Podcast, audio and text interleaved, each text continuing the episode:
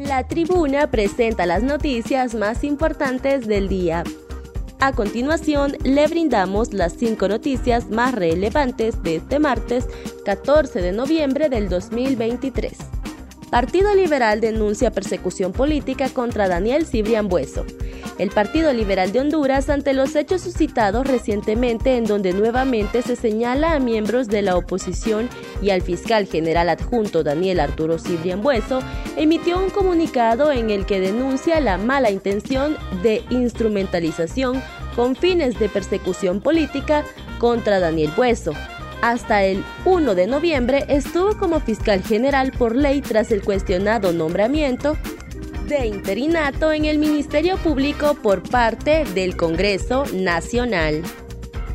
Aduanas de Honduras y Estados Unidos firman convenio para combatir el crimen transnacional y el narcotráfico.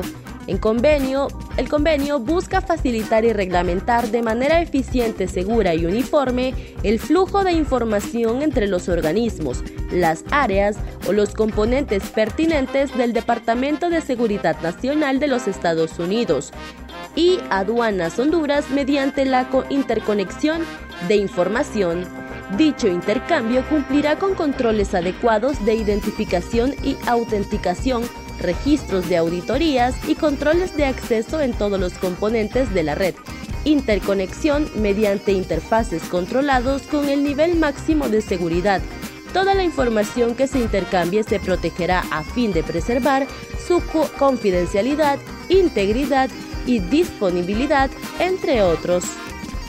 En otras noticias, conductor de bus rapidito realiza maniobra ilegal en el centro de Comayagüela. En un incidente que ha causado revuelo en las redes sociales, un conductor de un bus rapidito fue sorprendido realizando una maniobra ilegal al circular en sentido contrario en Ciudad de Comayagüela, capital de Honduras.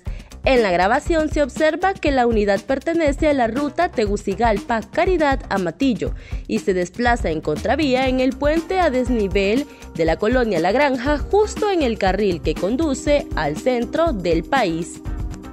Hasta el momento, la identidad del conductor permanece desconocida y así se desconoce también si se tomarán acciones legales en su contra por irrespetar la ley de tránsito. Yulisa Villanueva pide a fiscales interinos priorizar las investigaciones en casos de feminicidios. La viceministra de Seguridad, Yolisa Villanueva, se presentó este martes al Ministerio Público para reunirse con el fiscal general interino Joel Zelaya y pedirle justicia en casos de feminicidios en el país, entre ellos el asesinato de la agente de la ATIC, Cheryl Yubisa Hernández. Diputada Ligia Ramos renuncia a la bancada del Partido Salvador de Honduras.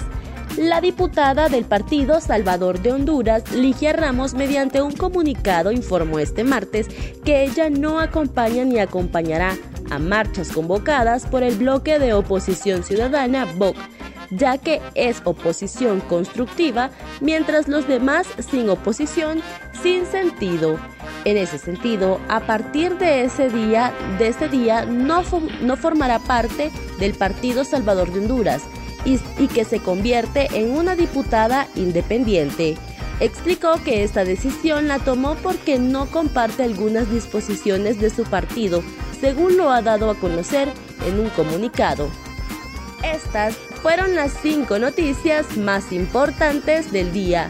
Para conocer más detalles, ingresa a nuestra página web www.latribuna.hn y síguenos en redes sociales. Muchas gracias por tu atención.